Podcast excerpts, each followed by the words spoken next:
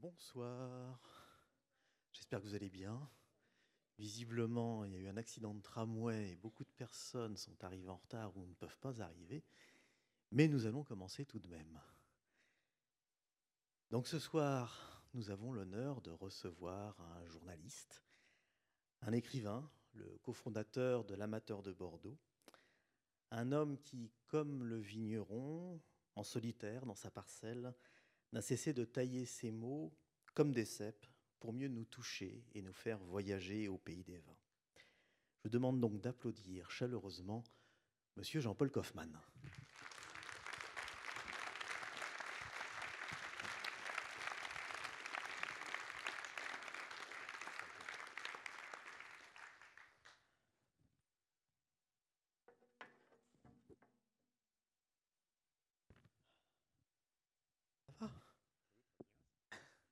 Très très bien. Jean-Paul, vous êtes originaire de Mayenne. hein. On ne peut pas dire que ce soit une grande région viticole.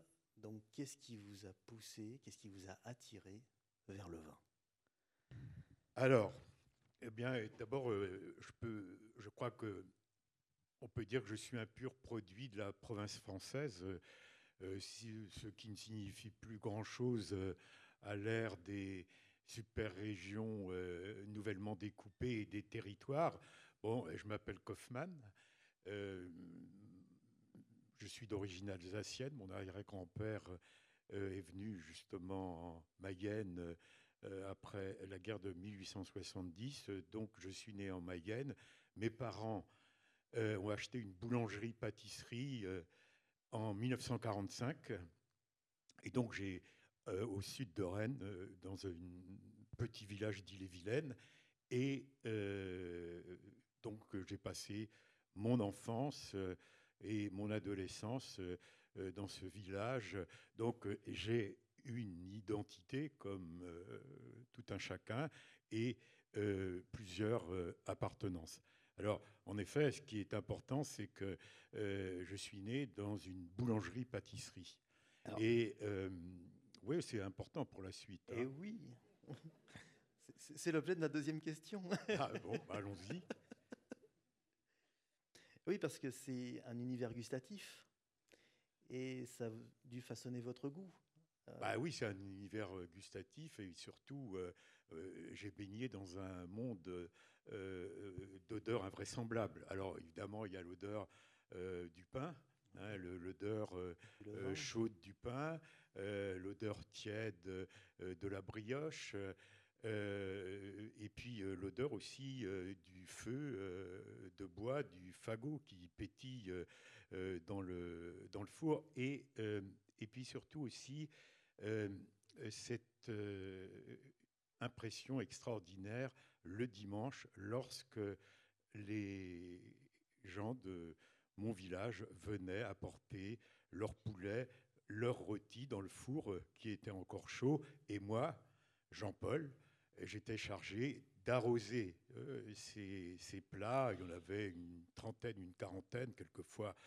euh, certains étaient arrivaient brûlés. euh, et c'est très important ce moment-là parce que c'était véritablement une symphonie d'odeurs. Et je me, j'essayais déjà, enfin, d'identifier, de classer ces odeurs. Et je pense que c'est peut-être ça aussi qui est mon, goût pour le vin. C'est peut-être, euh, il est peut-être venu de cela. Euh, on en parlera peut-être tout à l'heure. Vous voyez, ce dévoilement, euh, cette divulgation, il y a un sens caché qui va être révélé. C'est ça aussi le vin. hein. On part à la recherche euh, d'un- sens. Euh, Est-ce qu'on va le trouver Euh, Ce qu'on appelle le coffre-fort du sens. Alors, euh, quelquefois, on peut euh, l'ouvrir avec un pied de biche, c'est pas indiqué, ou euh, en essayant de connaître euh, les codes. Voilà. Vous avez vécu une période qui était quand même assez extraordinaire, c'est-à-dire c'est l'après-guerre, c'est le monde d'avant et le monde moderne. Ah Et oui, ça, alors- c'est quelque chose d'assez rare. Oui, bah, je pense en effet que euh, ceux qui sont nés en entre 1940 et 1950, je pense d'abord ils sont privilégié. On en parlera peut-être tout à l'heure. Mais je crois beaucoup d'ailleurs à la notion de génération, hein, la notion, bon, il y, a eu les baby boomers après, il y a eu la génération 68, les millennials, paraît-il qu'aujourd'hui nous sommes à la génération Z. En tout cas, je trouve que ce repère est extrêmement important. Donc, entre 1940 et 1950, euh, bien, euh, tous, ces, tous ceux qui sont nés euh, pendant cette période-là, d'abord, ils ont entrevu le monde ancien, hein, qui a disparu, un monde rural, le monde, oui, hein, la France des terroirs, une France où il y avait encore une croyance au surnaturel, la France des marchés, et bah, tout cela a disparu euh, en 62, 63, euh, dirons-nous. Et euh, cette France rurale que j'ai connue dans les années 50 était la même que celle des années 30, laquelle était totalement identique au, à la fin du 19e siècle. Donc,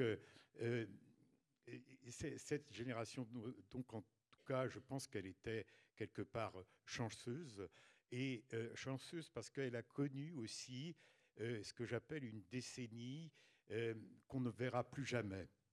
Euh, c'est la décennie 1970. je ne veux pas dire que l'avenir était radieux à cette époque-là, mais il y avait, l'avenir était, était empreint d'espoir, d'espérance. Et donc, voilà, c'était une sorte d'âge d'or. Peut-être que l'âge d'or le propre de l'âge d'or, c'est que c'est une construction après coup. Peut-être n'a-t-il pas existé. En tout cas, euh, c'est un monde, euh, cette décennie 70 est exactement le contraire de, celle dans laquelle nous vivons. Euh, nous, nous voulions transformer le monde. La génération actuelle veut le réparer. Le réparer, oui. Donc c'est ça aussi, c'est ce côté générationnel est très important parce que c'est cette génération-là aussi qui va accéder au vin au début des années 80, hein, où on va assister à la démocratisation du vin, au rajeunissement aussi, puis à cette déferlante et qui, n'est pas retombée d'ailleurs aujourd'hui. Non, toujours pas, non, c'est vrai. On, est, on passe d'un produit de consommation alimentaire à un produit culturel, euh, de plaisir, euh, de, effectivement, il accompagne euh, le, on ne va pas dire l'ivresse, mais l'espérance, la joie, le, plaisir. C'est vrai que c'est un, produit de plaisir. Bah, c'était peut-être aussi cet hédonisme euh, qu'on a prêté euh, à la génération de 1968.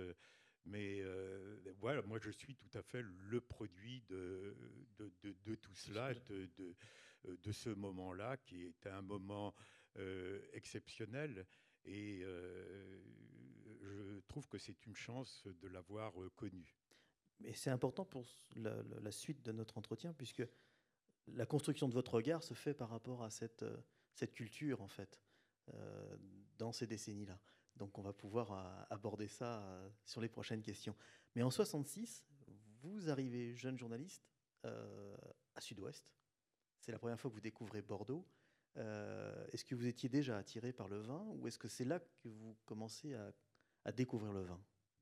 Bah, Vous savez, euh, euh, chez mes parents, bon, mes parents, comment on peut qualifier? Vous voyez, il y avait dans ces années 50 un niveau de vie quasiment identique hein, dans ces villages peu de disparités, même s'il il existait, comme j'ai dit tout à l'heure, une frugalité de l'existence. Donc le vin, euh, chez mes parents, était euh, réservé euh, pour les grandes occasions, le, le dimanche, bien sûr.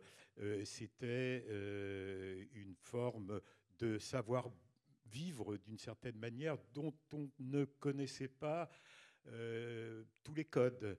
Est-ce que c'était un fait culturel? Je crois que c'était beaucoup plus simple. C'était un plaisir euh, des bonnes choses, euh, tout simplement. Alors mon père euh, allait bah, en Ille-et-Vilaine, vers quelle région viticole on se tournait bah, C'était la, plus proche, le muscadet. Mon père allait chaque année acheter sa provision de muscadet. C'était un vin quand même redoutable qui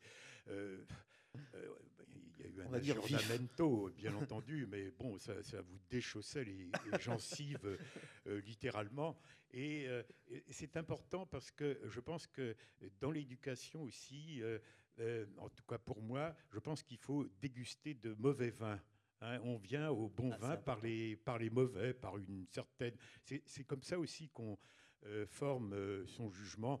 Et puis, il y avait aussi la bon, euh, Chinon qui n'était pas euh, très loin. Et puis, bon, euh, je ne veux même pas parler de, de, de, cette, cette, anecdote classique. Bon, j'étais enfant de cœur, je servais la messe, et puis évidemment, un enfant de cœur, c'est la première fois que j'ai bu du vin, bon, parce que c'était interdit. Derrière l'hôtel. et ça fait toujours sourire le vin de messe, hein, les burettes, hein, le mot burette, hein, les deux flacons. Donc, euh, euh, bon, ben c'est comme ça aussi que, que j'ai entrevu ce, ce monde. Hein. Euh, je servais de messe, le, le curé, l'abbé, le curé, lui qui était un bon vivant, lui, je, je c'est au cours de l'offertoire, c'est l'enfant de cœur qui verse le vin. Hein. le curé, lui. il laissait faire, tandis que l'abbé, qui était beaucoup plus austère, lui, quelques gouttes de vin et beaucoup d'eau. Donc, euh, euh, c'était des vins, euh, finalement, enfin, déguster cela à 6 heures du matin pour un enfant de cœur, c'était des vins moelleux.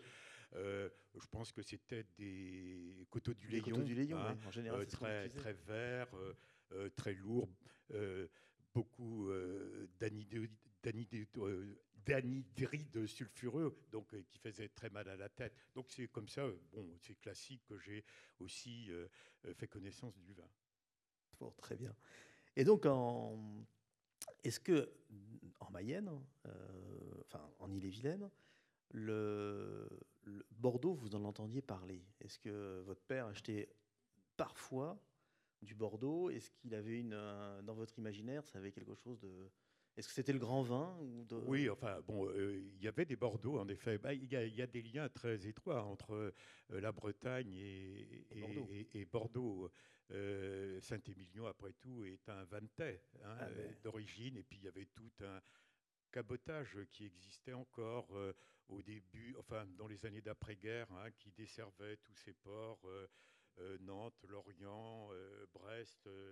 Euh, Saint-Malo. Non, mes parents euh, se procuraient, euh, oui, un Saint-Émilion qui passait, je n'ose le dire aujourd'hui, pour le Bordeaux du pauvre. Eh hein. oui. mais c'était un Saint-Émilion générique, je ne sais pas, c'était peut-être la, la maison Calvet, des vins comme ça, c'est, mais, mais c'était vraiment pour les grandes occasions. Bon. Et donc, quand vous arrivez à Sud-Ouest, est-ce que comment vous, pénétrez le monde du vin en tant que journaliste? Bah, Il y avait, euh. Je réfléchis, euh, je me dis quand même pourquoi, pourquoi Sud-Ouest? Euh, je suis entré à l'école de journalisme en 1963 et nous devions effectuer un stage dans la presse régionale et moi j'avais choisi d'emblée Sud-Ouest à cause vraisemblablement de, de, Bordeaux. Et, j'avais une certaine curiosité quand même de, euh, pour ce vin-là.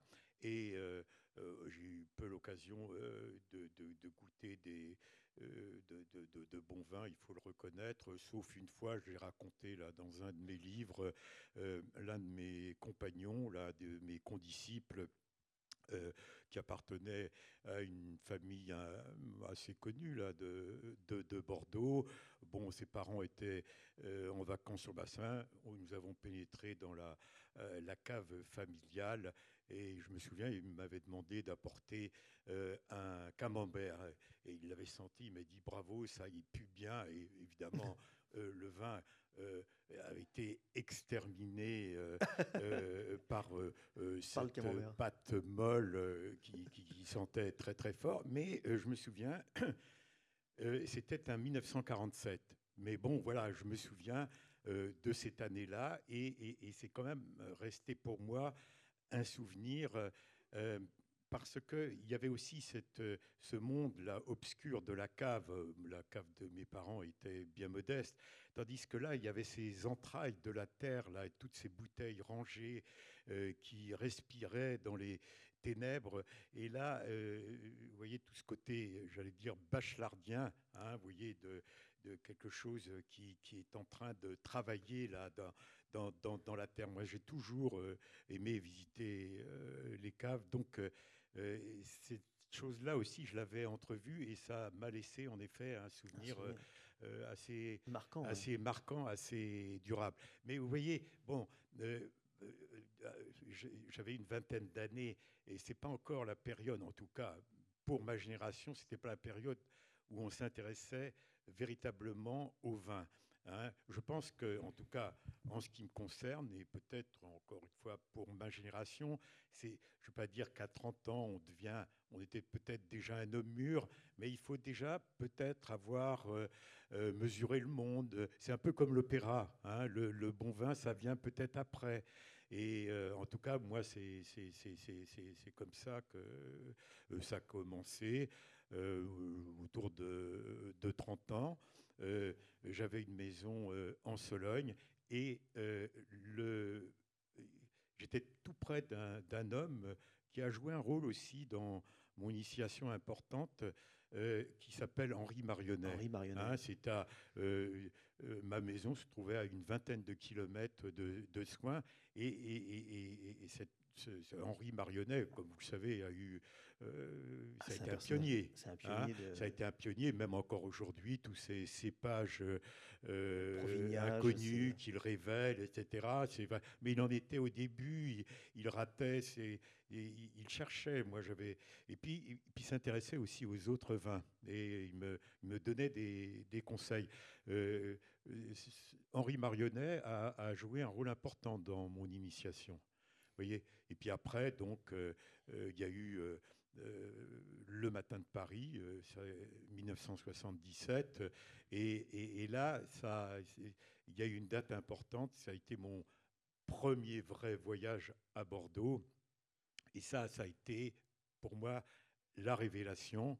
Alors, je ne sais pas exactement quelle année, peut-être 79, 80. Euh, et j'ai remplacé au pied levé le rédacteur en chef qui s'était euh, fait euh, préparer un, un, voyage euh, dans le Bordelais. Et vous voyez, c'était une époque bah, où il y avait un, on sait la suite, nous, aujourd'hui, mais tous ces Bordelais, ils ne savaient pas, ils savaient pas, ils, savaient pas comment les choses allait se passer. Donc, euh, euh, donc il communiquait. Hein, et euh, bah, ce, voyage s'inscrivait dans cette communication. Donc, eh ben, je, je, suis allé là-bas. Et, et, pour moi, ça a été, bon, on peut le dire, une forme de euh, chemin de Damas. Et, euh, mais pour moi, c'était un monde extrêmement compliqué. Là, il y avait bon, 38, 40 appellations. Je me rappelle, le soir, j'avais peur de commettre des impairs. Alors, je potassais des livres. Il y en avait très peu. Hein. c'est quand même une époque héroïque. Il y avait très peu de livres sur le vin. Et euh, je fais peut-être une petite parenthèse là. Il y a deux livres, moi, qui m'ont véritablement marqué. Il y a eu d'abord je crois que c'est en 76, certains d'entre vous s'en souviennent peut-être, le livre de Pierre-Marie d'Outreland, ah oui. Les bons vins. Les bons vins mais alors, puisqu'on parle de génération, il a eu une très grande importance.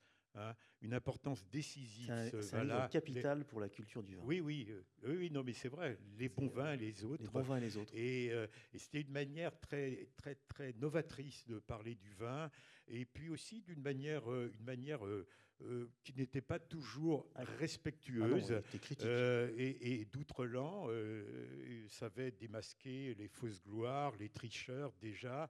Et, et puis un deuxième livre qui m'a beaucoup marqué, qui est, le, qui est, un livre qui avait été d'un Hollandais qui s'appelle Hubert Duiker et qui c'est un livre, ce qu'on appelait un beau livre, et s'appelait Les bons vins de Bordeaux. Et là aussi, c'est quelque chose qui pour moi a été décisif, parce qu'il y avait une manière de parler des vins tout à fait nouvelle. D'abord, on voyait les propriétaires Hein, chaque château, on voyait les gens qui travaillaient dans la vigne, on voyait les propriétaires. Donc euh, euh, voilà, c'est, alors moi ces gens que j'ai connus à cette époque-là, c'était euh, finalement c'était pas rien. Bon, ce premier voyage, j'ai connu Jean-Michel Caz de Lingebage, Bruno Prats de Cause des Tournelles, Méliane de Langzin de Pichon, et euh, quelqu'un aussi, euh, personnalité redoutable, Michel Delon, euh, de Léoville-Lascaz. Donc un certain nombre d'ailleurs de ces gens-là sont devenus par la suite des amis. Donc ce voyage a été véritablement inaugural. Et je me souviens, Michel Delon, qui avait un flair très aigu, il avait reconnu le béotien et, je, il m'a dit, vous êtes euh, ignare, mais non pas inculte. Et euh, il avait fermé euh, les portes du chai. Et je me souviens, ça a été un moment très important pour moi. Il dit, on va déguster maintenant. Et il m'avait fait goûter les vins par cépage, hein, séparément. Et, là aussi, là, il y a, vous voyez, dans, la, grande nuit euh, de mon ignorance, il y avait quelques lumières qui papillotaient. Hein, et ça a été l'une de ces lumières. Donc euh, ce, voyage a été très très important. Ça a été la clé après pour, pour créer l'amateur de Bordeaux, enfin pour le, lancer l'amateur de Bordeaux, parce que vous n'êtes pas le créateur de l'amateur de Bordeaux. Comment est né l'amateur de Bordeaux justement? L'amateur de Bordeaux, justement, correspond à ces années dont on vient de parler, les années 80, euh, hein, où toute une génération va découvrir hein, le vin, euh, s'initier. Et euh, donc, l'amateur de Bordeaux, le premier numéro, c'est en 1981. Alors, celui qui a créé l'amateur de Bordeaux, c'est pas moi, c'est un Georges Bardawil, d'origine libanaise, corso-libanais. Et c'était quelqu'un qui... Euh, alors pour moi, quand j'ai vu le premier numéro, euh, j'ai euh, vraiment bluffé. D'abord, c'était quelque chose de, très audacieux. Hein. et non seulement... Alors, il, il crée une revue pas, pas, sur le vin, mais sur un vin, le Bordeaux. Le Bordeaux. Hein.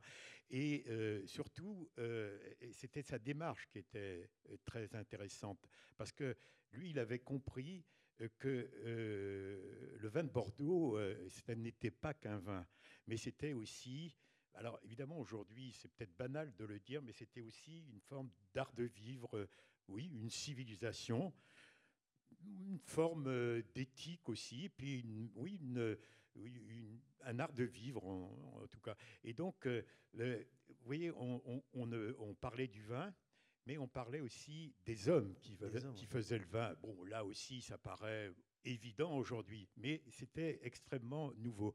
Non seulement on parlait euh, des hommes, mais on parlait euh, pas, seulement des propriétaires, hein, mais aussi de tous ceux qui travaillaient à la propriété. On parlait de l'architecture, on parlait des paysages et euh, oui, et puis toute la dimension culturelle du vin, en fait. Exactement, qui, à mon avis, euh, aujourd'hui euh, fait défaut. Mais on en parlera euh, peut-être tout à l'heure.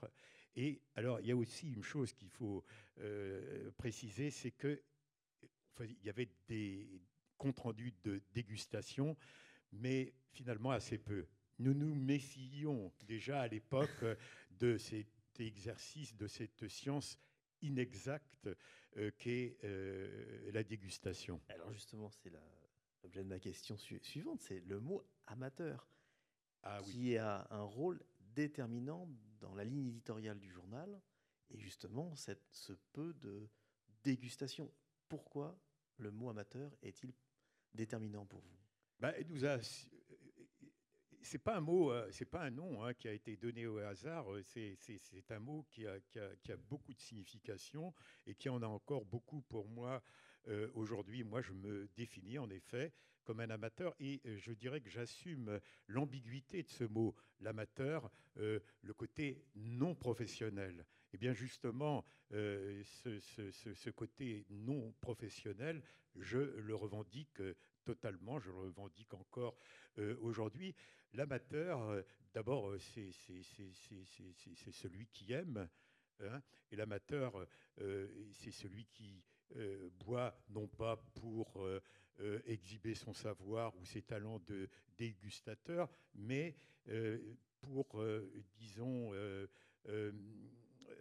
connaître ce qu'il aime et, mieux, disons, connaître sa, sa délectation en se conformant, et ça c'est important, à son propre jugement. Hein. ne pas avoir peur de dire des bêtises. Parce que les bêtises, les bêtises c'est, j'allais dire, c'est formateur, c'est très pédagogique. Donc euh, voilà, cette idée de gratuité euh, qui, qui, disparaît, à mon avis, hein, qui disparaît, euh, cette idée de partage. Et, et, ces hommes que, du vin que je découvrais là au début des années 80, eh bien, euh, donc, euh, bon, c'était, il y, avait une forme de désintéressement. Hein. Euh, il y avait une forme aussi de, gratuité, de générosité, hein, de disponibilité. Et l'argent n'occupait pas la place, en effet, qu'elle occupe aujourd'hui. Et ça aussi, c'est extrêmement important. Donc la notion de gratuité, de partage. Et euh, voilà, c'était un peu euh, euh, l'esprit de. Il y a le partage, mais il y a aussi, quelque part, il y a la transmission. Parce que au-delà du partage, on peut partager une bouteille, mais il y a aussi l'idée de la transmission, d'accéder à un savoir, de permettre aussi de montrer d'autres dimensions du vin. C'est un voyage, enfin on, on, accède à tout ça en fait par le, par le vin et il y a le partage, mais il y a aussi cette notion de, oui, la notion de partage, et puis encore, comme je le disais tout à l'heure, la notion euh, de divulgation, hein, la notion de, sens caché.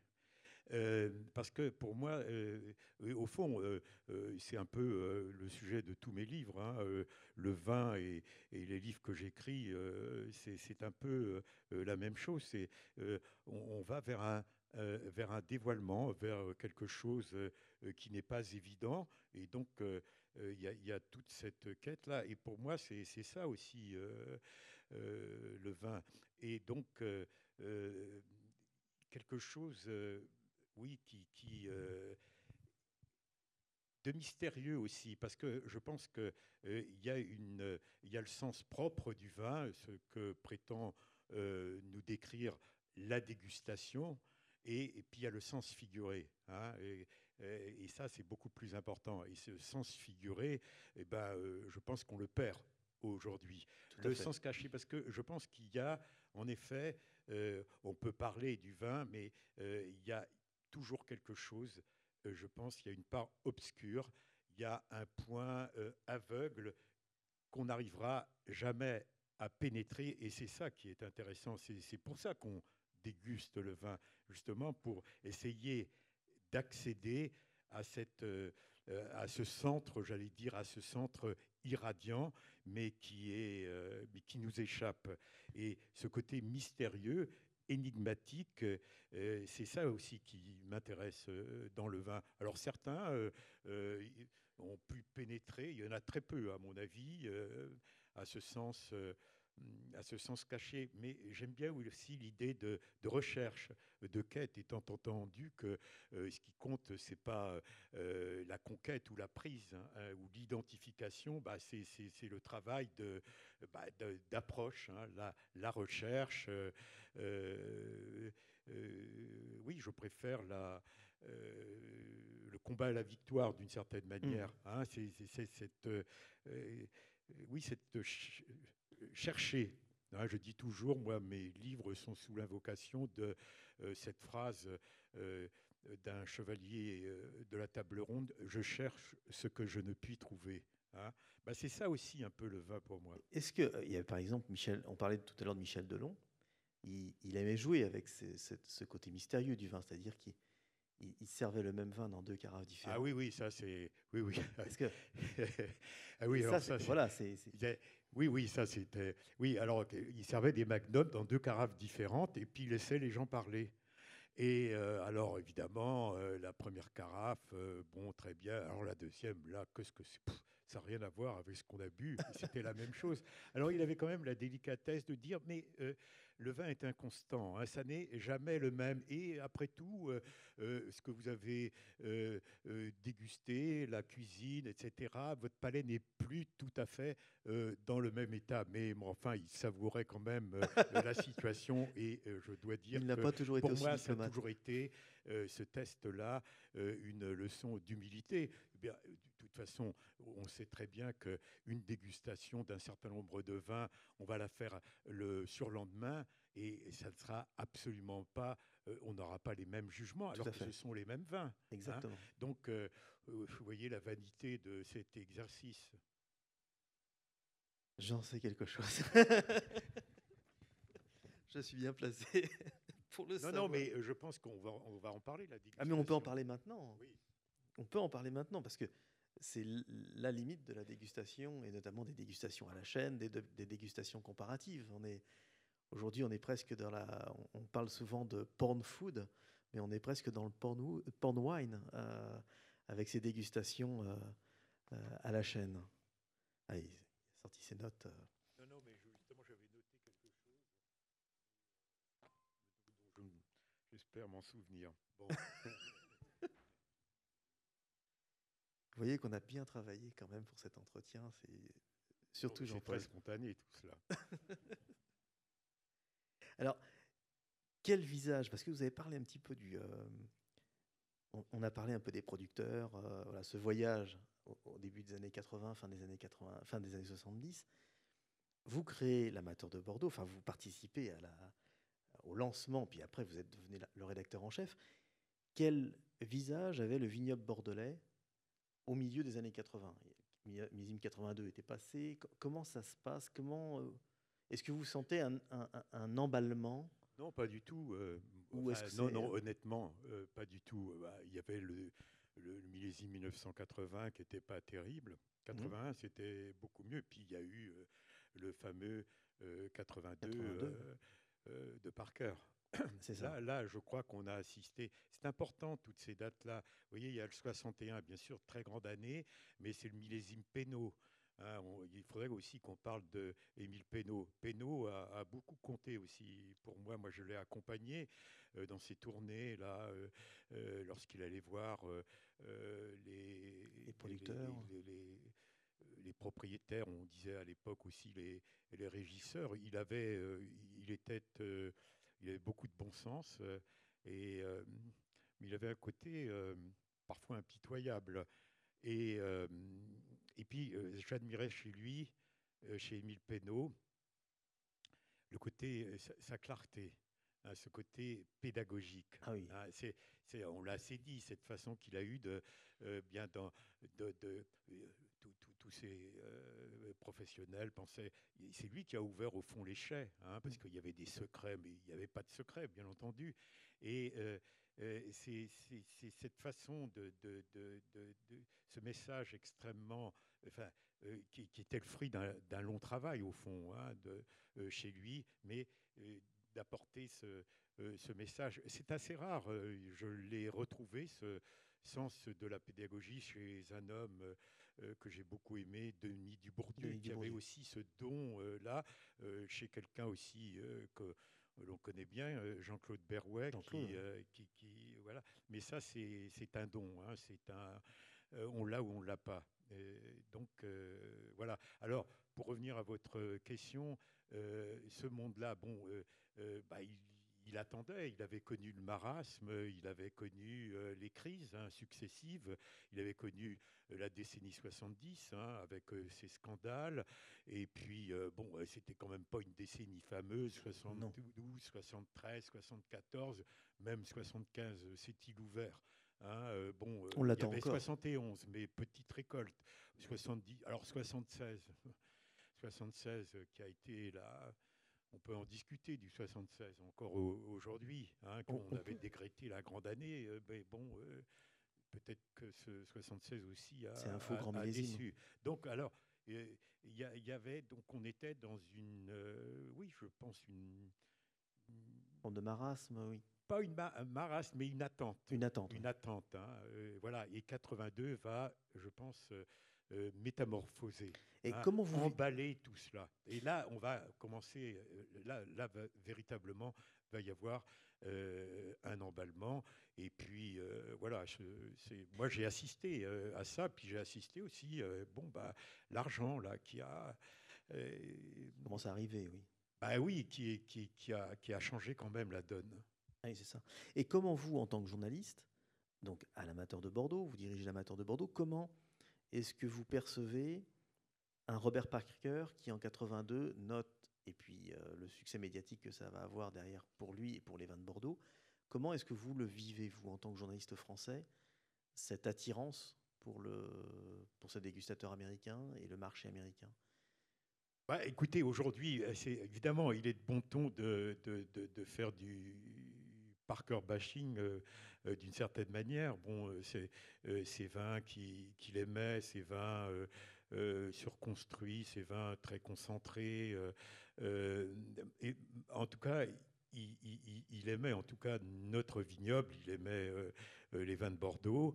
Et puis bon, il a joué quand même, il faut, faut lui reconnaître qu'il a quand même apporté, bon, je ne vais pas dire que c'est lui qui a apporté une forme de prospérité, mais euh, quand même, il a, je crois que son rôle euh, dans ce domaine a été aussi primordial. Bon, évidemment, on peut lui reprocher un style de vin euh, qu'aujourd'hui on, récuse. Hein. on revient à cet idéal de.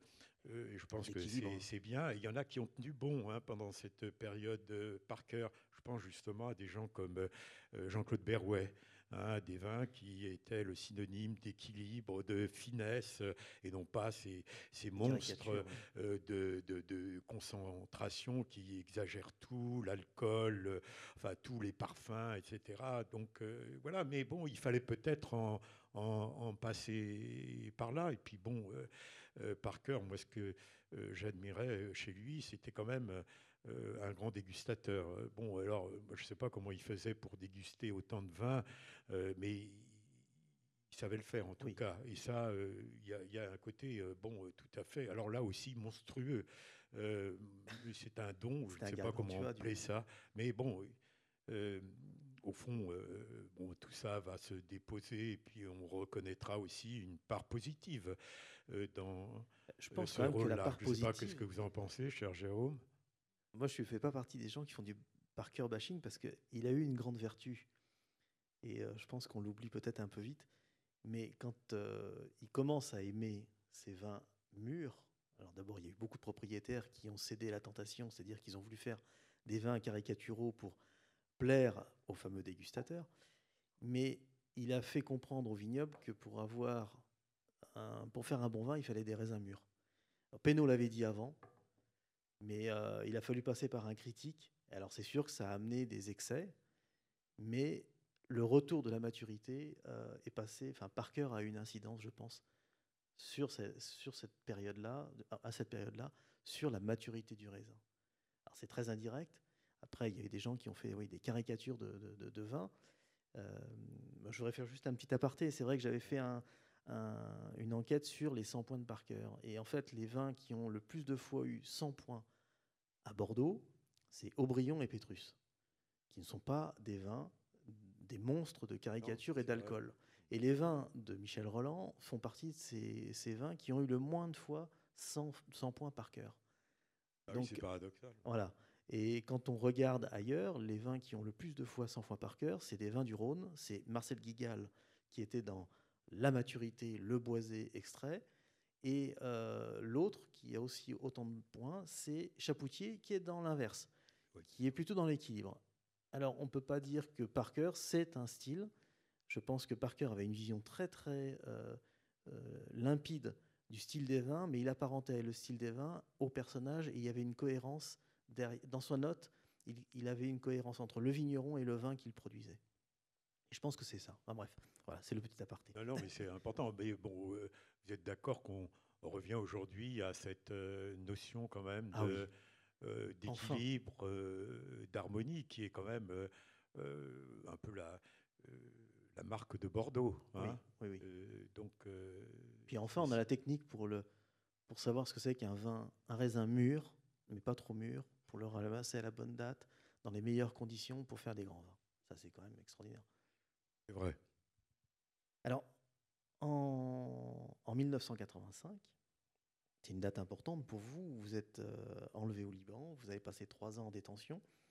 Et le vin va jouer un rôle déterminant, encore une fois, durant votre, durant votre détention et puis après. Mais il va prendre plusieurs formes. Et il me semble que vous, pendant votre détention, euh, le vin va avoir un rôle mémotechnique. Est-ce que vous pouvez me raconter Oui, euh, bien sûr. C'est pas un sujet tabou. Euh, oui, le vin a, joué un rôle important pendant ces trois années. D'abord, il fallait meubler. Hein, les journées étaient très longues, et puis quand vous êtes enchaîné, bon, vous ne faites pas de sport, donc il est difficile de, de, de trouver le sommeil euh, et donc meubler. Alors quelquefois, euh, euh, on a eu quelques livres.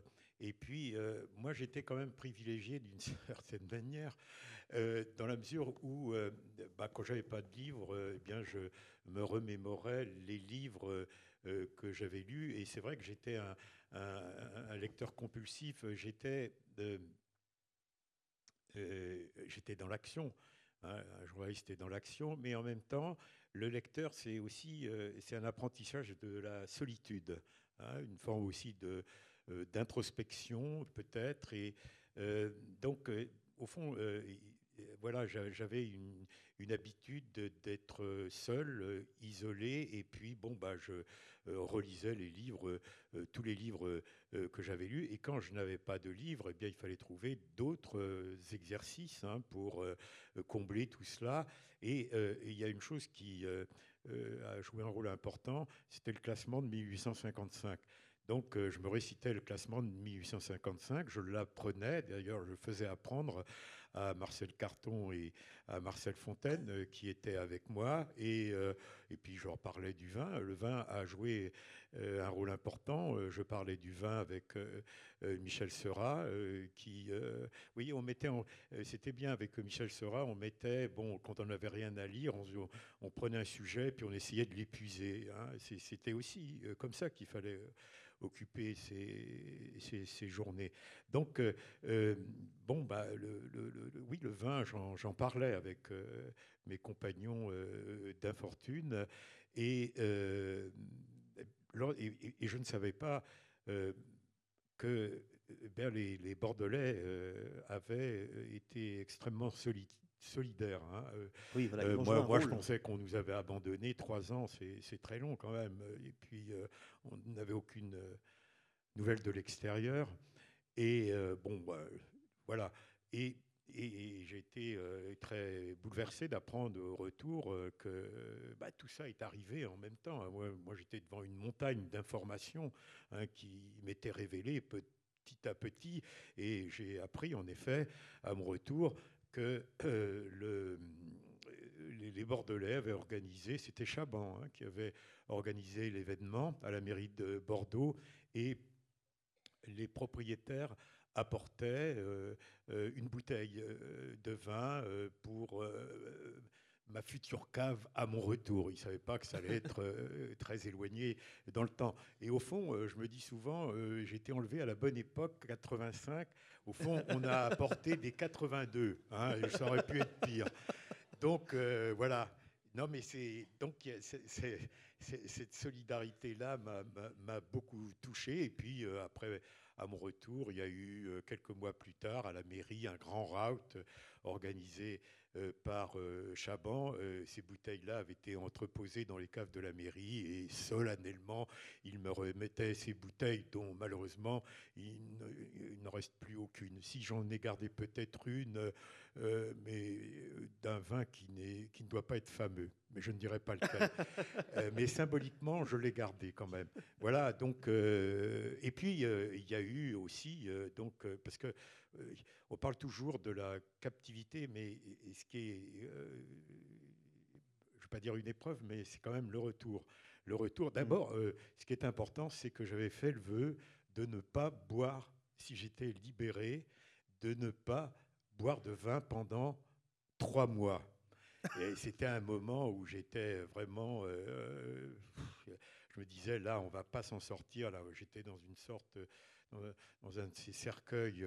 Euh, j'avais l'impression là qu'on allait nous laisser euh, cercueil en fer là, euh, qu'on allait nous laisser mourir là. Et puis j'ai fait une sorte de vœu. Je me dis si je m'en sors, je vais pas boire de vin pendant trois mois. Et j'ai eu raison de le faire parce que au fond, Carton et Fontaine, ils ont été très malades. ils avaient tellement d'occasions de boire, de faire, sauter le bouchon, hein, champagne, etc. Ils étaient euh, ça n'allait pas. Moi, pendant trois années, j'ai pas bu de vin. Hein. donc, euh, donc euh, il y, a eu une préparation. et au bout de trois mois, ça s'est passé, je crois, chez Bruno Prats, hein, mais à Bordeaux. donc j'ai bu du vin pour la première fois. Et, alors, mais j'étais très inquiet et je me suis dit, je, n'éprouvais rien. Je me dis, mais c'est foutu, quoi. je peux plus, j'ai plus de sensations. Et puis, c'est revenu peu, peu, à peu. Et, et c'est là, à partir de là, donc, euh, j'ai euh, euh, sorti ce livre hors commerce, Le Bordeaux retrouvé, mais qui est une, le Bordeaux retrouvé, qui est une, au fond, le recueil de tous les textes que j'ai publiés après ma libération dans l'amateur de Bordeaux. Michel Guillard m'avait dit, mais bon, il faut quand même que tu écrives. J'ai dit, mais je ne vais pas raconter ma, euh, ma captivité euh, pour tous ces amateurs de vin, quel intérêt? Ben, Et, c'est là où j'ai eu euh, une, une, idée, je ne veux pas dire une bonne idée malgré tout, je vais, dire, je vais parler de ma captivité à travers la métaphore du vin. Et je suis parti de là, et, c'est vrai que ça a été une fenêtre pour moi qui s'est très vite refermée, parce que je n'ai finalement écrit aucun livre euh, sur euh, euh, cette captivité. J'y ai fait allusion dans un certain nombre de, mes livres, mais je n'en ai jamais véritablement parlé, sauf dans ce Bordeaux retrouvé, donc qui est une édition hors commerce. Euh, J'ai jamais voulu qu'on la réédite, donc ça a été édité par les Relais et Châteaux. Ils m'en ont donné 1200 exemplaires, ils en ont gardé 1200 pour eux. Je n'en ai plus qu'un seul exemplaire et je ne veux pas qu'on le réédite parce que je l'ai envoyé à tous ceux qui, de près ou de loin, avaient participé au combat pour euh, euh, ma libération. Mais évidemment, j'ai oublié beaucoup de gens. Mais euh, une réédition, pour moi, ça, ça amoindrirait euh, ce, cadeau que, que, je leur ai fait. Donc euh, voilà, c'est, ce, livre a été, au fond, ça a été mon premier livre. Euh, et ça aussi, c'est important parce que bon, pendant trois ans, j'étais privé de, de, de, crayons et, il fallait que, bon, débonder tout cela. Et donc, ça a été d'abord par le vin hein, et, et, à travers le Bordeaux. C'est, au fond le, c'est par la bande hein, que, que, j'ai pu euh, euh, affronter donc ce, oui, cet aspect, j'allais dire, euh, pour moi indicible, qui, est, qui sont que sont ces trois années. Et alors, à votre retour, est-ce que votre regard sur le vin avait changé? Oui, ah oui, certainement. dans, oui, dans l'expression de oui, c'est bête à dire, mais de, oui, d'une civilisation, euh, d'une culture. Et euh, parce que moi, j'étais au milieu de, euh, au milieu de, barbares. Hein, mmh. j'étais plongé dans un monde de, de violence extrêmement brutale. Et pour moi, justement, ce monde, le monde du vin, le monde de Bordeaux, représentait tout à fait l'inverse de ce monde que, que, je, que je connaissais. Donc, quelque chose de, oui, de, suave, de, d'harmonieux. donc, pour moi, c'était quelque chose d'important. Pour l'homme qui, en avait réchappé, je me suis dit quand même, le vin, c'est plus que le vin. Et, et, je me suis encore... ma passion, je crois, s'est accrue. Et elle n'est jamais retombée, d'ailleurs. Et c'est tout ça parce qu'il y a, pour moi, encore une fois, cette, toujours ce, cet aspect. Alors, je sais bien aujourd'hui que le vin, c'est laïcisé. Je ne veux pas dire, je veux pas souhaiter, c'est impossible qu'il retrouve sa dimension sacrée, mais cette laïcisation, disons, je pense qu'on a, a, perdu un certain nombre de choses. Mmh. Alors, est-ce qu'il faut les retrouver euh, moi, je suis assez pessimiste hein, euh, de ce point de vue. Je pense que l'idolâtrie de la technique et de l'argent a, changé beaucoup de choses euh, dans le monde du vin et, notamment à Bordeaux, il faut bien le reconnaître. Parce que j'ai vu aussi tous ces gens que je connaissais. Bah, oui, l'argent peut être aussi quelque chose de corrupteur. Pour moi, bon, je ne suis pas contre le profit, hein, euh, mais euh, pour moi, ce n'est pas une valeur absolue. L'argent, c'est une euh, valeur de, médiation, hein, d'accompagnement. De, ce n'est pas, pas une fin. c'est bête de dire ça aussi, encore une fois, mais c'est un moyen. Et je pense que cet argent-là est en train de changer. ce, ce, oui, il faut bien le dire, ce message du vin est en train de le polluer. Hein, pour, comme disait le pape François, notre maison commune est polluée. Eh bien, euh, oui, je pense, euh, le vin n'échappe pas à cela. Oui, et puis quand on voit en plus les sommes euh, auxquelles sont achetées les propriétés, non, mais pas, pas seulement. Euh, et il y a le prix, hein, le prix pour euh, euh, tous ceux qui, qui, qui, qui, dégustent le vin. Tout c'est c'est primordial. Vous savez, quand dans les années, je ne vais pas dire que c'était mieux avant. je me suis, c'est bête de dire ça. Et euh, c'est pas vrai que c'était mieux avant. Euh, je me suis toujours juré de jamais le dire, même si parfois je le pense euh, assez fort. Euh, mais oui, dans, dans, les années 80, tous ceux qui accédaient à ce, ce, plaisir hein, de, de, oui, de, du vin, qui est celui de la convivialité. Je ne veux pas dire que le prix était secondaire, mais c'était un facteur parmi d'autres. C'est pas les gens, tous ces gens-là que j'ai connus à l'Académie du vin, etc. Euh, c'était pas des nababs, hein, ils n'étaient pas particulièrement riches, c'était des gens curieux, des gens euh, éduqués, mais le prix c'était pas euh, c'est pas l'obsession, c'était pas l'obsession euh, que, qu'il a aujourd'hui. c'est extrêmement différent, vous voyez. et c'est pour ça que, oui, quelque part, je marque une, une, inquiétude et quelque chose est en train de, de, nous échapper. Hein c'est parce que, encore une fois, le vin, moi, je me figure toujours le, premier homme qui, pour la première fois, a, bu du vin. Je ne sais pas, ça s'est peut-être pas fait euh, 7000 ans avant Jésus-Christ, euh, quelque part en Géorgie. il, a dû avoir la révélation que quelque chose, euh, ça, ressemblait à rien, quoi. Hein. Euh, bah, il y a d'autres boissons fermentées, mais je pense que le vin porte quelque chose. Et puis, bon, euh, c'est pas un hasard si toutes ces religions, et le christianisme en particulier, l'a porté, euh, euh, l'a porté très haut. Mais en effet, c'est cette. oui, j'appelle ça une laïcisation du vin. Est-ce que c'est une bonne chose? Peut-être que dans le public, quelqu'un pourra répondre tout à l'heure.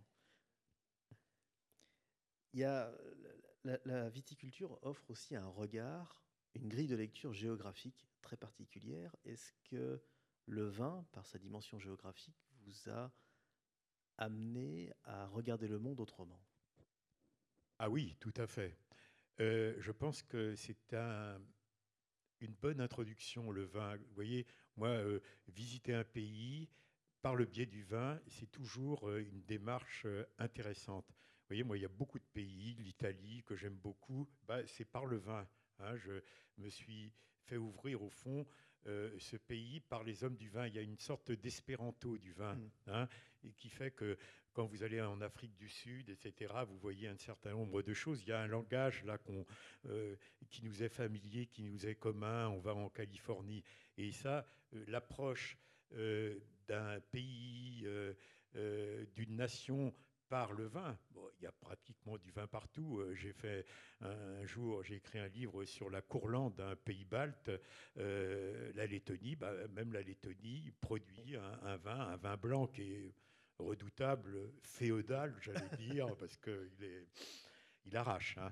Mais bon, il, y a du vin. Hein. Donc euh, voilà, c'est, c'est toujours intéressant de, euh, d'en passer par là. Par, le vin, oui. Je suis perdu dans mes notes. Euh, lorsque vous allez publier, vous deux ouvrages ensuite qui s'appellent Voyage à Bordeaux et Voyage en Champagne. Quel attachement particulier vous avez à la Champagne? Parce que pourquoi la Champagne par rapport à Bordeaux? Pourquoi pas la Bourgogne? Qu'est-ce qui vous rattache à la Champagne? Ah, moi, j'ai beaucoup d'admiration euh, pour euh, les champenois. D'abord, je trouve qu'il est beaucoup plus difficile de faire euh, du champagne que du, que du, vin de Bordeaux. ce que j'aime, justement, c'est parce que c'est une contrainte qui s'est transformée en avantage. D'abord, ce vignoble, hein, un vignoble quand même qui est euh, au nord de Paris, hein, dans des conditions, quand vous allez en Champagne en plein hiver, on se dit mais comment on peut avoir, comment on peut produire du vin euh, dans, dans un tel euh, contexte. Donc cette contrainte dont on se sert, et pour l'effervescence était un inconvénient au départ, hein, ces vins qui se mettaient à, fermenter au, au, printemps, etc. Et eh bien, donc on, voilà, on, a transformé tout cela. Et puis, mon admiration, et puis faire un, champagne, on fait un, un, brut sans année, il faut, je sais pas, 30, 40, 20. et celui qui élabore cela pour essayer de garder un style maison, moi je trouve que c'est quand même un, exploit. Donc il y a cela. c'est pour ça que je pense que c'est beaucoup plus difficile qu'au fond de faire du vin à Bordeaux ou en Bourgogne. Et puis aussi, euh, euh, cette, euh, alors là aussi, je trouve cette sagesse de, des champenois. Au fond, le champagne, c'est un produit du luxe, certes, mais ces gens-là n'ont jamais exagéré. Vous voyez, il y a un marché, il n'y a pas de champagne bashing. Hein, et ces gens-là, ont, ils ont toujours souhaité garder une clientèle française qui est très importante. Hein, hein. et, voilà, donc euh, euh, euh, c'est des gens raisonnables. Et puis, je pense aussi qu'il y a un patriotisme de l'appellation qui fait que ces négociants et ces vignerons, qui sont toujours et très souvent en conflit, opposés, le prix du raisin, hein, c'est quand même un sacré problème. Et, et, chaque année, euh, enfin pas chaque année, mais on, remet le, problème en, question. Donc, euh, euh, malgré tout, ils, savent faire l'union sacrée. Et, il y a une dimension collective qui est très très forte en Champagne. Oui, oui, voilà. Oui, oui, oui, c'est vrai. Oui, oui. Bon, les syndicats sont, sont forts. Bon, c'est pas toujours facile, mais voilà. Je, je, et puis tous ces gens que j'ai connus en Champagne, euh, beaucoup ont disparu.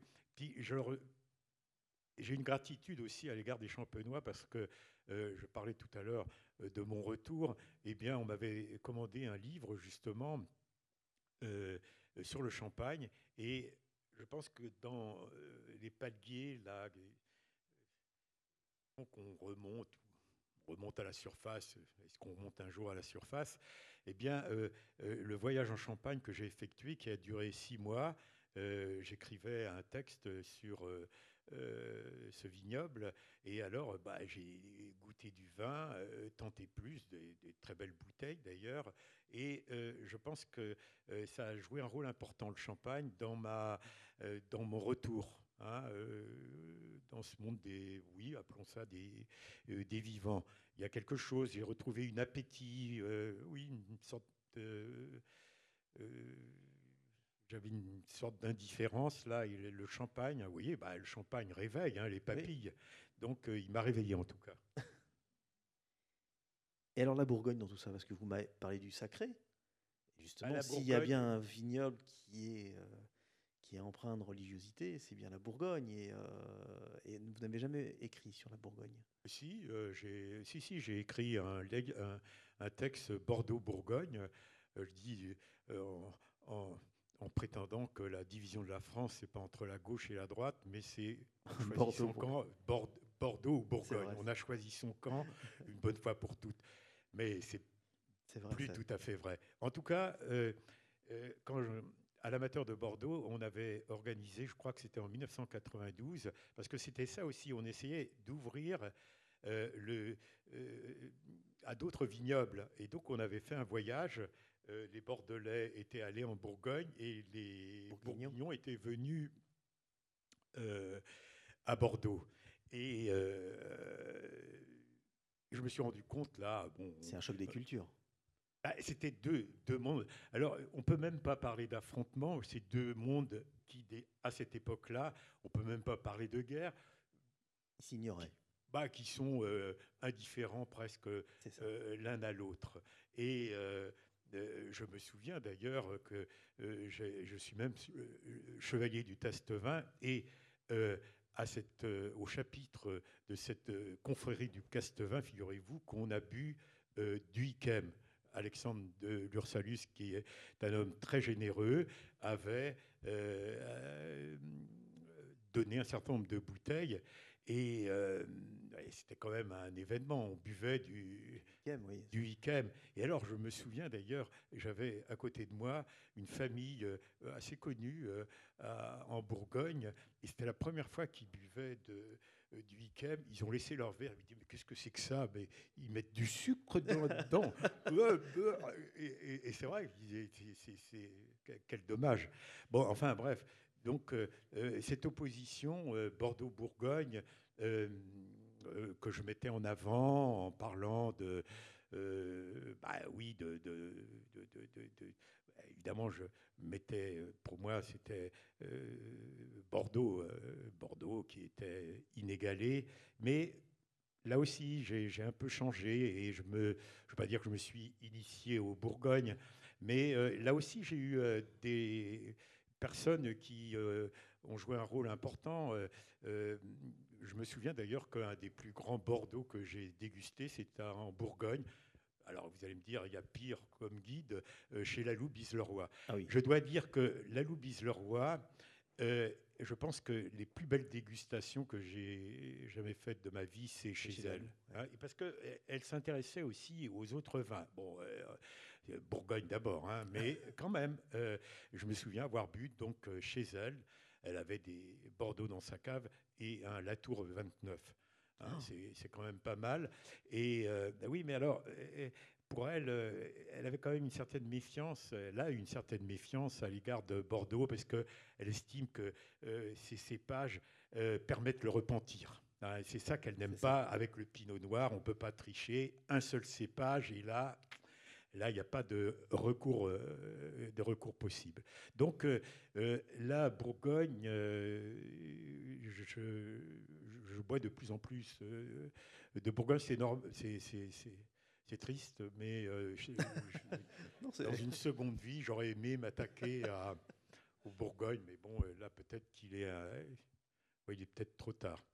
Mais quand même, j'essaie de, Ben oui, parce que l'amateur de vin, c'est quand même un homme ouvert, et, et c'est ce que je déplore aussi aujourd'hui, parce que on a l'illusion avec cette mondialisation euh, tous ces gens du vin ont l'illusion de l'ouverture, euh, tout le monde vient à nous, etc. Mais moi, je ne suis pas d'accord. C'est un repli, en vérité. C'est un trompe-l'œil. Hein. Oui, c'est un trompe-l'œil, tout à fait. En fait, c'est, on est on est plus que jamais dans l'entre-soi. Et ça, c'est pas bon. Ah, on est en pleine période de repli identitaire, ça c'est sûr. Alors Et puis aussi dans une forme d'académisme. Tout à fait. Alors, Là, je parle des styles du vin. Oui, oui. Euh, j'avais une dernière question, parce que l'heure tourne. Et on...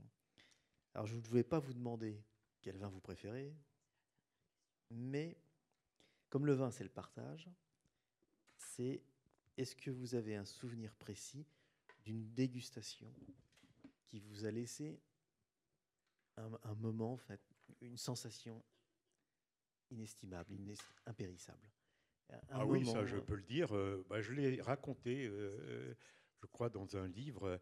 Ah oui, pour moi, euh, la plus grande impression que j'ai eue de ma vie, et au fond je recherche toujours cette impression, c'est ça aussi, la dégustation, c'est la recherche d'un vin perdu, d'un souvenir. Eh bien moi, et ce souvenir vient souvent par surprise. Moi, ce que j'aime dans le vin aussi, c'est la surprise.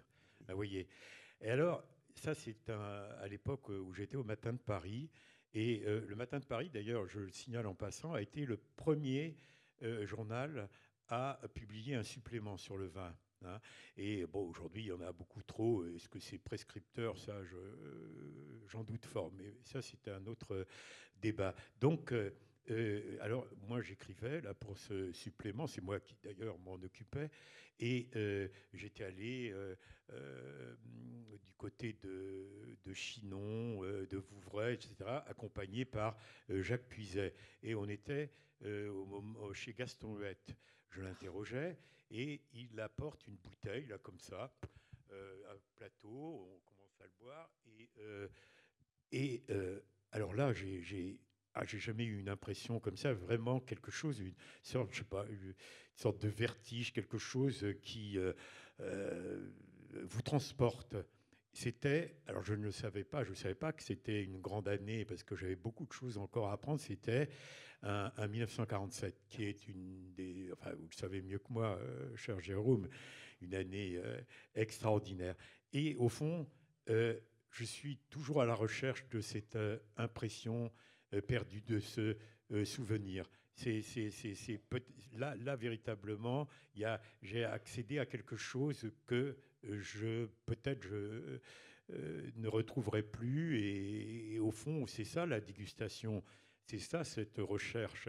C'est essayer de retrouver, encore une fois, ce, souvenir perdu. J'ai eu d'autres, oui, il y a bon, de, c'est moins une surprise parce qu'on s'y attend. Bon, une grande impression, ça a été par exemple, euh, euh, oui, le Palmer 61. Hein, qui ah bah est, euh, bah, oui, mais je savais pas que c'était aussi un. Non, mais là aussi, y a, là on frôle quelque chose d'assez d'assez unique. Mais vous voyez, tous les grands vins, tous ces grands vins, moi j'ai eu le privilège de goûter comme vous un certain nombre de, ces vins. Et euh, je ne veux pas dire qu'il y a une déception, mais euh, on est, vous savez, l'homme est une créature du désir.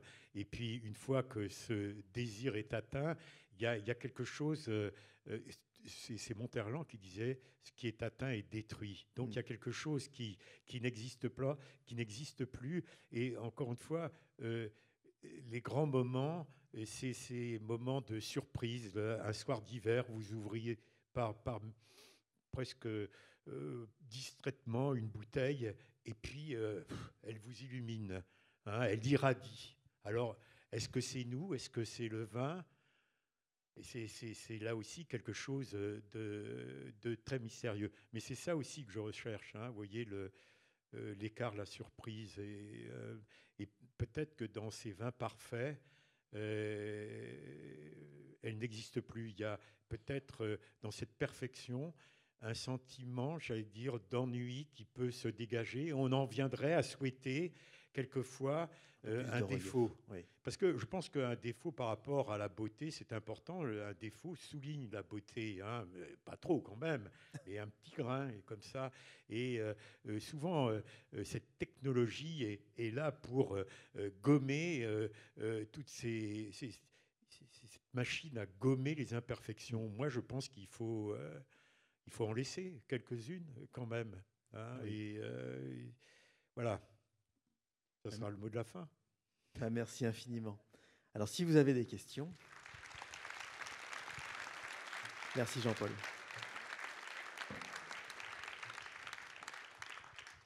Alors si vous avez des questions, pendant quelques minutes, on va faire circuler le... Il faudrait rallumer d'ailleurs la salle, ça serait pas mal. Et, euh, et, on va faire circuler un micro pour, les, pour ceux qui souhaitent poser quelques questions. Alors il y a déjà un bras qui se lève là-haut, là-haut, là-haut. Un, deux. Juste, est-ce que ça marche? Oui, oui. oui, euh, juste une question très technique. J'ai une bonne partie de ma famille qui est américaine et qui travaille dans le vin, d'ailleurs. Euh, je serais curieux de savoir si certains de vos livres sur le vin ont été traduits, si je peux leur conseiller, ou même en acheter ici et leur envoyer. Euh, non, pas. un certain nombre de mes livres ont été traduits en anglais, en américain, mais pas sur le vin. les, Américains n'ont pas besoin de ça. Ils savent tout.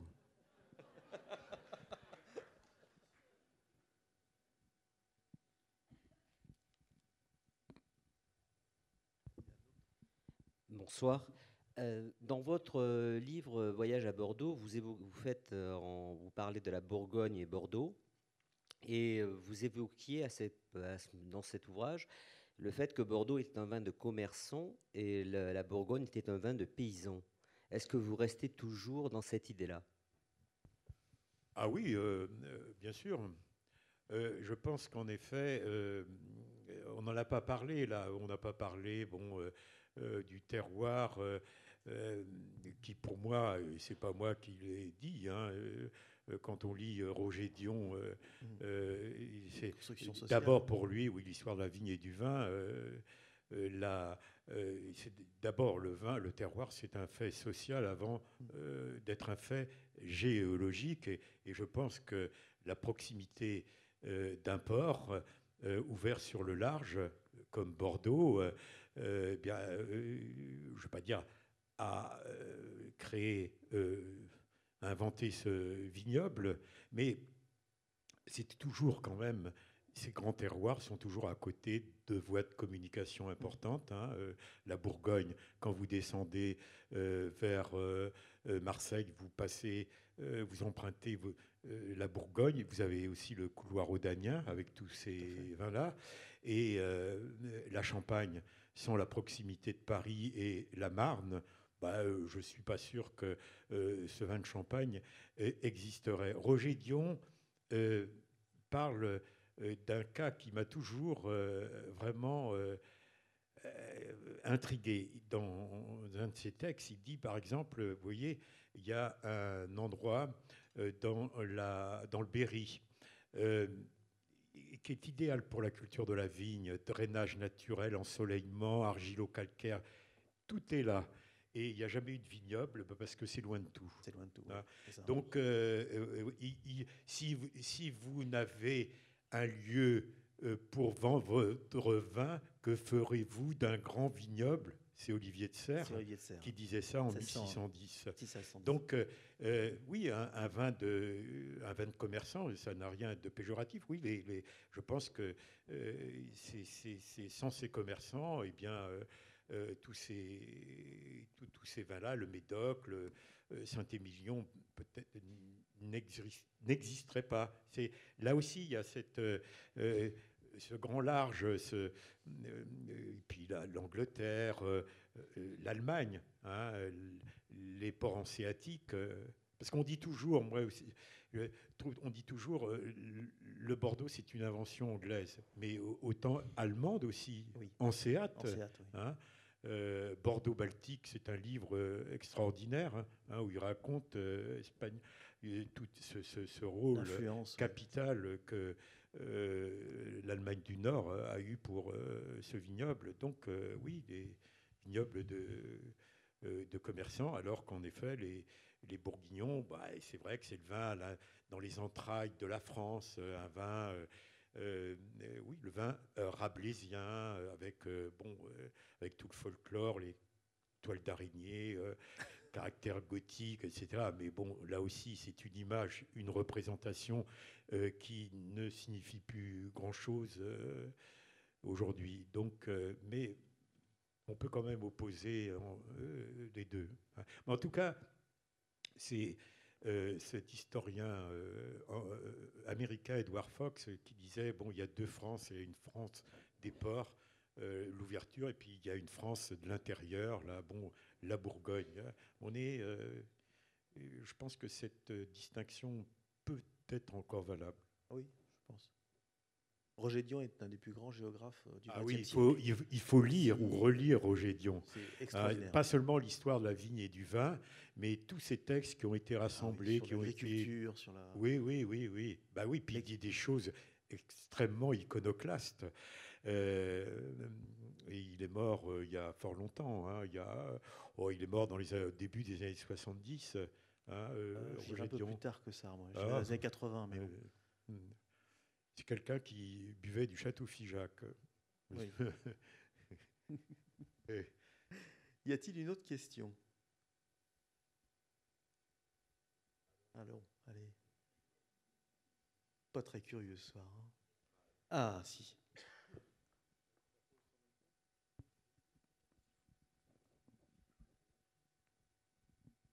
Bonsoir. Moi, j'ai une question qui est hors sujet. Euh, j'ai lu un certain nombre de vos livres, monsieur, et l'un d'entre eux, c'était La maison dans la forêt. la maison du retour. La maison du retour. la maison du retour. C'est vrai, vous avez raison. Juste après votre libération, je crois. Et donc, euh, dans ce livre, vous m'avez fait beaucoup vibrer avec euh, la connaissance euh, très approfondie de la musique de Handel. Et donc, c'est quelque chose qui m'a beaucoup ému. Et ce soir, je voulais vous dire ça. Euh, et il me semble qu'il y a des correspondances entre toutes les distinctions euh, que l'on peut développer en aimant la musique euh, et avec, le vin. Ah oui, oui, mais vous avez tout à fait raison. Baudelaire a écrit de très belles choses là-dessus, sur la musique et le, et le vin. oui, non, mais vous faites allusion oui, à ce livre, La, Maison du Retour, euh, euh, qui euh, a correspondu justement à, ces années, à, cette période d'après ma délivrance, où, bah, oui, on, réparait la maison, et puis moi, je me réparais en même temps. Et j'étais très déçu, justement, quand, il y a une restauration d'une maison qu'on a achetée, on a hâte que les ouvriers euh, terminent. Mais moi, c'était tout à fait le contraire. Euh, j'avais envie que ça continue parce que j'étais pas euh, tout à fait réparé. Et c'est vrai, vous avez raison. Il y a un air de, de, Haydn, plutôt Il Ritorno di Tobia, un magnifique oratorio que j'écoutais en boucle. Et puis, bah, puis je buvais du vin aussi. Euh, ça, ça, a joué un rôle euh, important dans, dans, ce, dans ce retour. Mais euh, voilà, la, la, musique, en effet, pour moi aussi, moi, je suis un amateur de Bordeaux, mais je suis un amateur de vin. L'amateur, justement, c'est celui aussi qui a d'autres centres d'intérêt. Il n'y a pas que le vin dans la vie, il y a des gens pour qui c'est une passion euh, tout à fait absorbante et euh, je les admire d'ailleurs. Je parlais tout à l'heure de la, la Loubise Leroy. Euh, je ne veux pas dire qu'elle ne pense qu'à ça, mais vraiment c'est un feu qui la, hein, qui la, qui la consume. une femme extraordinaire. il y a deux personnes comme ça, peut-être aussi. Jean-Claude Berrouet.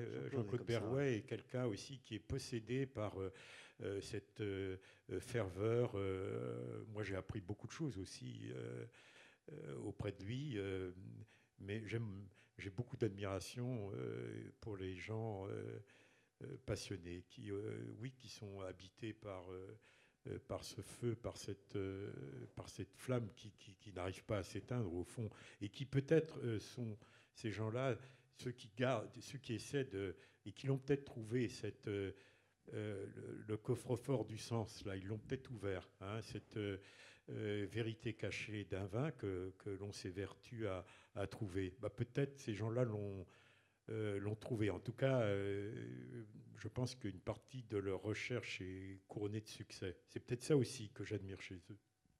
Ah, c'est tout à fait juste. Est-ce qu'il y a d'autres questions? Ah Madame la Présidente.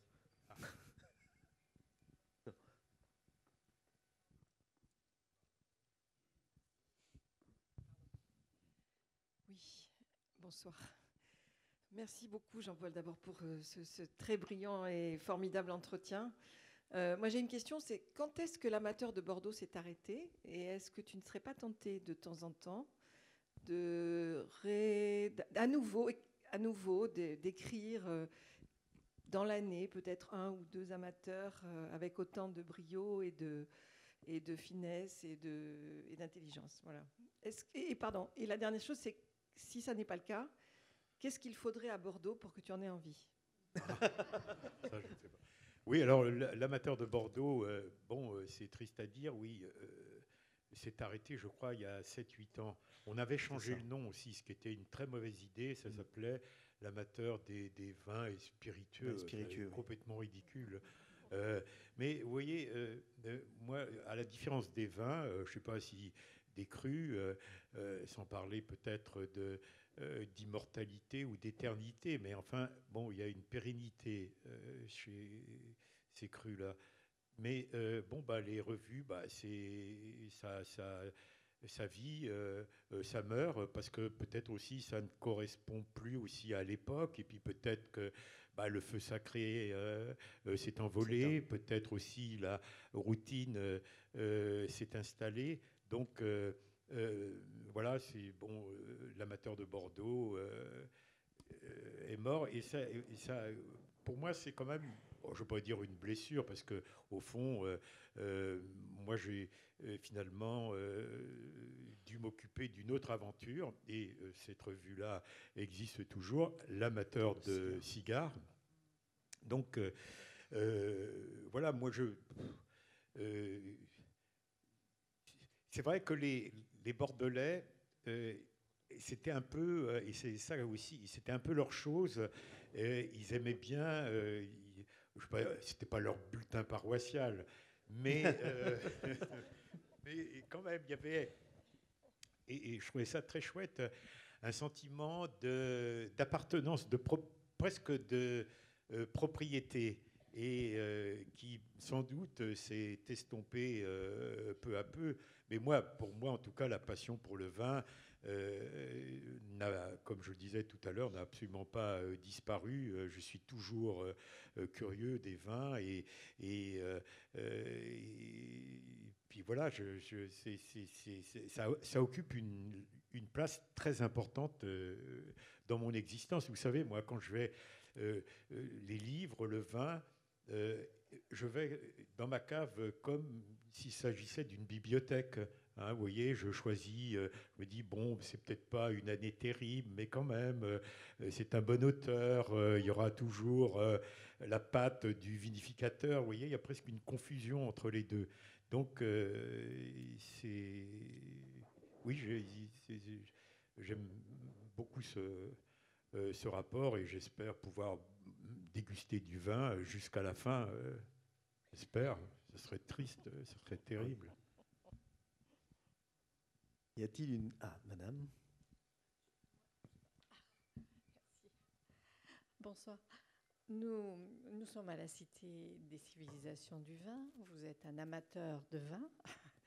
Euh, quelle est l'aventure dégustative la, la plus euh, euh, mémorable pour vous d'un vin étranger que vous avez pu faire? Étranger, c'est-à-dire hors de Bordeaux. Hors de la, oui, hors de la France, je dirais. Eh bien, euh, c'est euh, bah, ce vin de. Euh, oui, déjà, c'est la mémoire. C'est ce vin, ce vin hongrois. Tokai. Le Tokai, vous voyez, pourtant c'est tellement évident. Hein, c'est, vous voyez, c'est inquiétant. oui, je pense que c'est le Tokai. Et, le Tokai, avec justement, on avait fait un voyage avec Alexandre de Lursalus. Et c'était à l'époque du communisme. Ça devait être peu de temps, ça devait être en, en 89, quelques mois avant la, chute du mur. Et euh, on avait visité euh, cette euh, appellation et on a goûté des, vins de, de l'année de la comète, 1812 ou 1811. Ah, la comète de Halley. voilà. Alors là, là c'est vrai qu'on avait le, j'avais le sentiment là de remonter le sens interdit du temps. Et c'est ça aussi que permet le vin vous voyez, c'est que la flèche du temps eh bien, revient à l'arc, en quelque sorte. Et, euh, c'est vrai parce que euh, on boit de l'histoire. 1812, et puis bon, euh, Napoléon, la retraite de Russie, etc. Il y, a, il y, a, cela aussi quand on boit un 45, le 45 qui a mis tellement de temps à s'ouvrir. Hein, mais bon, il y a eu ce gel. Hein, mais, mais, on boit aussi de on boit de la libération aussi un petit peu. Enfin, euh, c'est oui, c'est le, le, vin de, de l'homme libre. Et c'est ça aussi que, que, porte euh, le vin 61. Bah, la 61, c'est le mur de Berlin, moi je crois. Hein. Il C'est lié aussi à tout. Je, trouve. Vous voyez, c'est des points de repère euh, que donnent tous ces millésimes qui sont aussi très, très, très précieux. Donc, pour répondre à votre question, c'est euh, ce 1812 euh, de Tokai. Euh, bon, il avait encore, c'était pas une pièce de musée, il avait encore une certaine vibration. il n'était pas tout à fait mort, mais c'est justement tous ces vins de pourriture noble. On n'a pas assez parlé ce soir du Sauterne, qui, est un vin euh, que, que, je place euh, au-dessus de tous les autres. Et euh, mais alors tout le monde aime le sauterne et il y, y, a toujours ce paradoxe et les gens, bah, pourquoi ils n'en boivent pas? Je pense qu'il y a, y, a, y, a, y, a, y a de l'ignorance et de la paresse et aussi peut-être euh, et puis, dont, nous, euh, les journalistes, sommes en grande partie euh, responsables, Je pense aussi que, on va peut-être finir là-dessus, sur le Sauterne, je pense aussi que c'est un vin qui est tellement, dans, tellement particulier, qui est dans la surabondance de sensations que on a l'impression finalement que tout cela l'étouffe et, et peut-être que toutes ces sensations euh, incroyable lui donne peut-être peut-être cette idée de lourdeur, alors que euh, c'est absolument pas le cas. Il y a, tous ces vins de Sauterne euh, que l'on fait aujourd'hui sont aériens, sont d'une très grande pureté et on est c'est fini tous ces Sauterne, la pain d'épices, cire d'abeille, etc.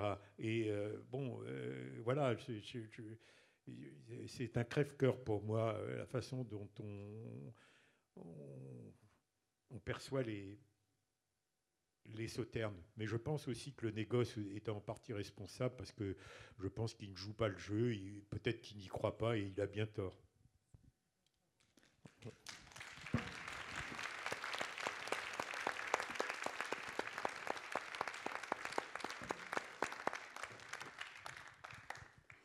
Merci Jean-Paul pour cet entretien.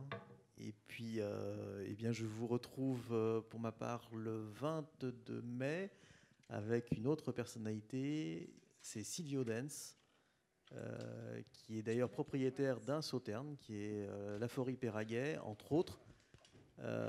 et on parlera de verrerie, on parlera de lalique, on parlera de parfum, on parlera de beaucoup de choses. Et vous verrez que c'est un homme qui a multiples facettes et qui a eu un papa qui était euh, collectionneur de grands vins. Et il a récupéré la cave de son papa, donc on parlera de tout ça. Euh, il a été élevé dans les, dans les grands vins. Voilà. Je vous remercie infiniment pour cette soirée et à très bientôt. Au revoir. Et merci à toute l'équipe de la Cité du Vin, la technique, euh, pour, pour la soirée. Merci.